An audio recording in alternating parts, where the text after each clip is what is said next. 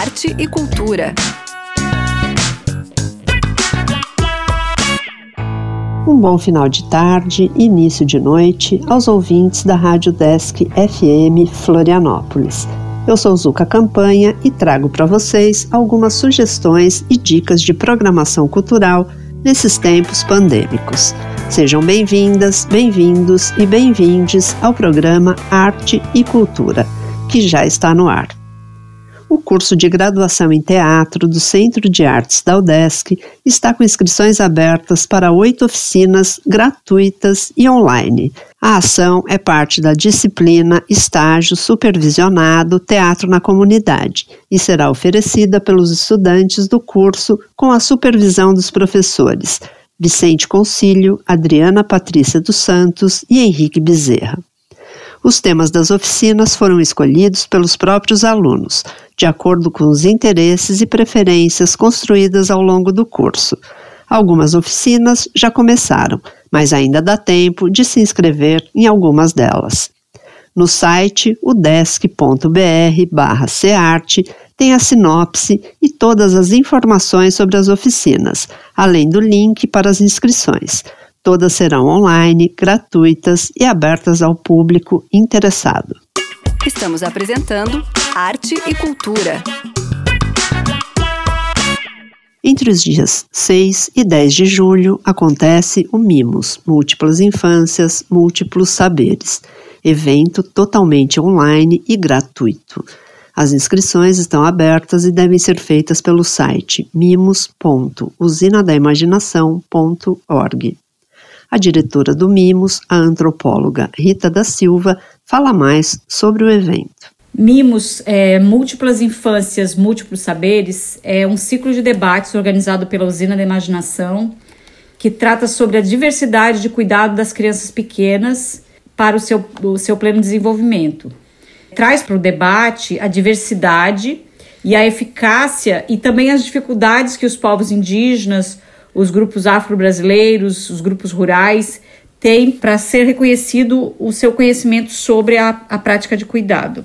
Nesse sentido, a gente conta com a fala de muitas mulheres indígenas, também homens indígenas, mulheres envolvidas com a questão uh, religiosa, né, afro-religiosa, também com eh, educadoras, antropólogas, que vão tratar sobre o tema das práticas locais de cuidado das crianças.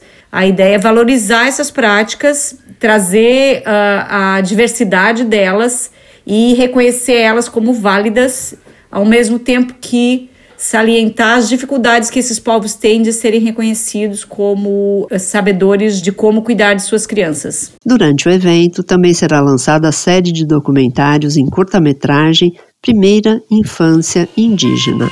A gente tem que realmente ir moldando ele para ver se ele endurece, é, dar banho cedo com água fria, de manhã cedo. A criança endurece mais o pescoço, os membros dele. Os diretores da série, Rita da Silva e Kurt Shaw, comentam sobre a produção. Uh, durante alguns anos, nós estivemos visitando os povos do Rio Negro dialogando com eles sobre primeira infância, sobre cuidados na primeira infância. E nós construímos com eles é, uma série de documentários é, curtas, né, é, que falam sobre esse processo. Esses documentários eles é, foram mostrados extensamente dentro das comunidades e foram sendo melhorados ao longo do processo dos debates, das discussões que a gente fazia com os próprios indígenas.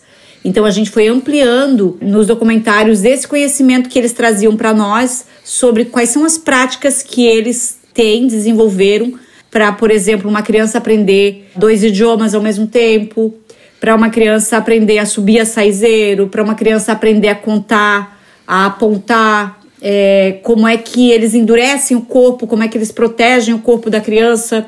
Muito desse conhecimento também relaciona com os seres invisíveis da floresta, né, e dos cuidados que eles têm que ter com esses seres. Também como é que uma criança cria autonomia e passa a comer sozinha logo cedo. Eu me lembro uma vez que eu, eu vi uma das é, moças que trabalhava com a gente, das indígenas que trabalhava com a gente, é, serviu o filho dela de um ano e pouco, que comia sozinho com a colher, e eu fiquei muito impressionada com essa facilidade que essa criança tinha. Então, esses filmes trazem essa visão que os próprios indígenas do Rio Negro têm sobre o cuidado das crianças pequenas naquela região.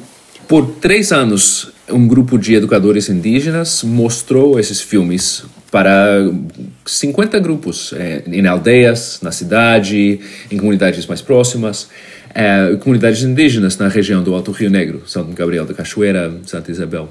Como Rita explicou, nesse processo construímos e transformamos os filmes. Também construímos comunidade. Foi muito interessante ver como é que quando uma, uma rua na cidade se juntou para assistir o filme, isso depois virou um espaço onde as pessoas começaram a se auto-apoiar, de criar redes de apoio para mães e pais com crianças pequenas. E finalmente, depois de tanto tempo, de tanto, tantas mostras de consideração, de reeditar, a gente está mostrando esses filmes para o Brasil eh, e não só para o Rio Negro. Então a ideia é fazer um lançamento do, dos filmes nesse evento como um exemplo de práticas é, que uma região desenvolveu para cuidar das crianças e para apoiar elas no seu desenvolvimento. É só um exemplo, né? A gente sabe que a diversidade de práticas no Brasil é muito grande e a gente quer chamar atenção para isso, que é preciso a gente prestar atenção, porque a diversidade cultural é um patrimônio muito importante que a gente tem que conservar. A diversidade de línguas é uma coisa mundialmente é, valorizada e que o Brasil é muito rico nisso. Então, as falas que têm ainda essa conexão com a linguagem iorubá, né, as linguagens africanas, né, de matriz africana, tudo isso é um patrimônio que a gente tem e que tem que ser considerado como um saber e não, uh, né? E a gente não deve olhar para isso como algo que não tem valor, né? Na verdade, a ideia é realmente valorizar esse conhecimento. Os povos originários têm passado por momentos extremamente difíceis nas últimas semanas. É fundamental conhecermos as diferentes culturas para entendermos a importância da preservação dos saberes indígenas, conforme comenta a diretora do Mimos. Então, num período em que a gente vê os povos indígenas sendo atacados e sua terra sendo uh, ameaçada, num período onde o preconceito parece que tomou forma de uma maneira bastante violenta no Brasil. É fundamental a gente discutir como esses povos têm um conhecimento fundamental, não só para eles, mas para nós também, para aprendermos como é que a gente pode, com a diversidade, com o diálogo, nos fortalecermos e mantermos a diversidade cultural do país e, vamos dizer assim, mundial, né? Porque o Brasil é ainda um lugar que te, representa muito a diversidade do mundo, né? Então, é, eu acho que é somar com essas comunidades, com esses povos e fortalecer essa luta né, de garantia de direitos e também de garantia de práticas que são milenares e que são muito importantes. Então, convidamos vocês a fazer parte desse diálogo e estarem com a gente de 6 a 10 de julho. Belo momento para discutir, debater e conhecer as múltiplas infâncias. Acesse o site mimos.usinadaimaginação.org para ver a programação completa e fazer a inscrição. É totalmente online e de graça. As atividades acontecem no canal Usina da Imaginação no YouTube, do dia 6 ao dia 9 no período noturno, e só no sábado, dia 10, a atividade é de manhã.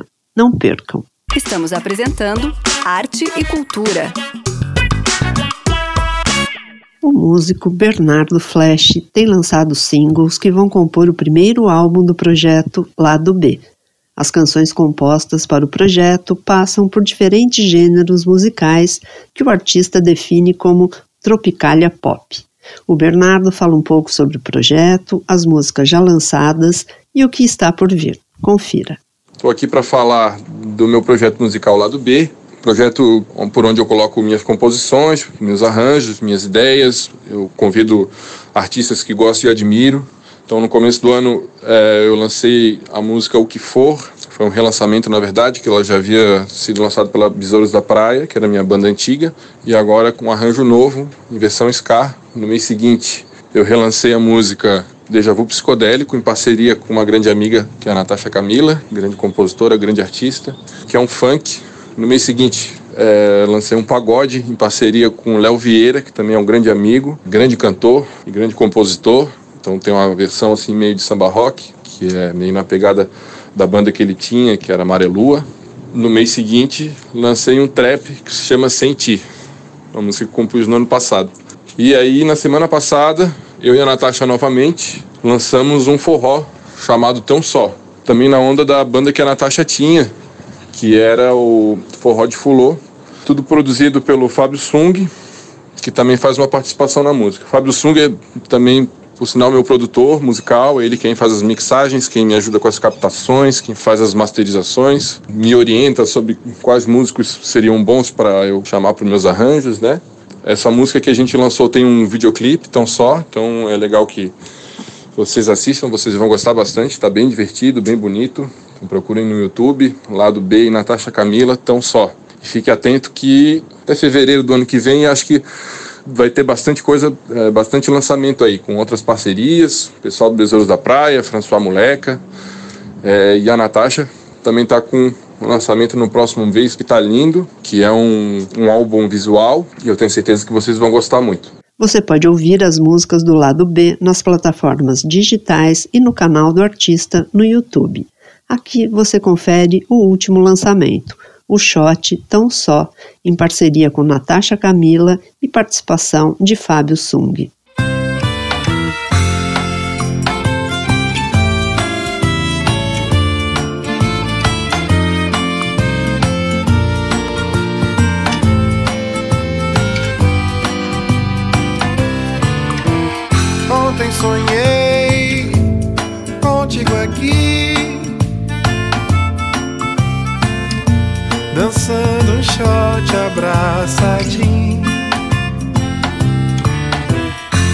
Acordei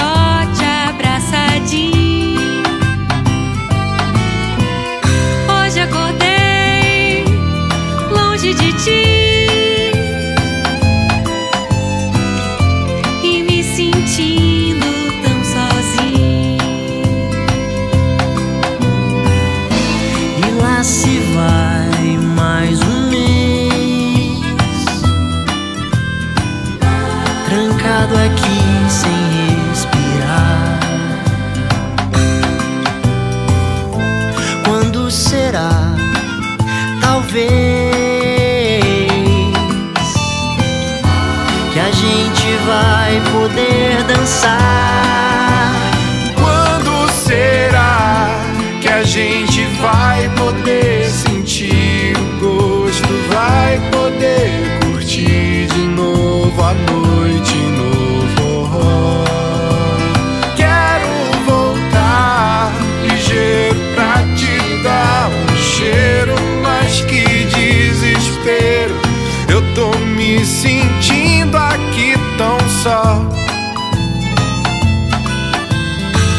star.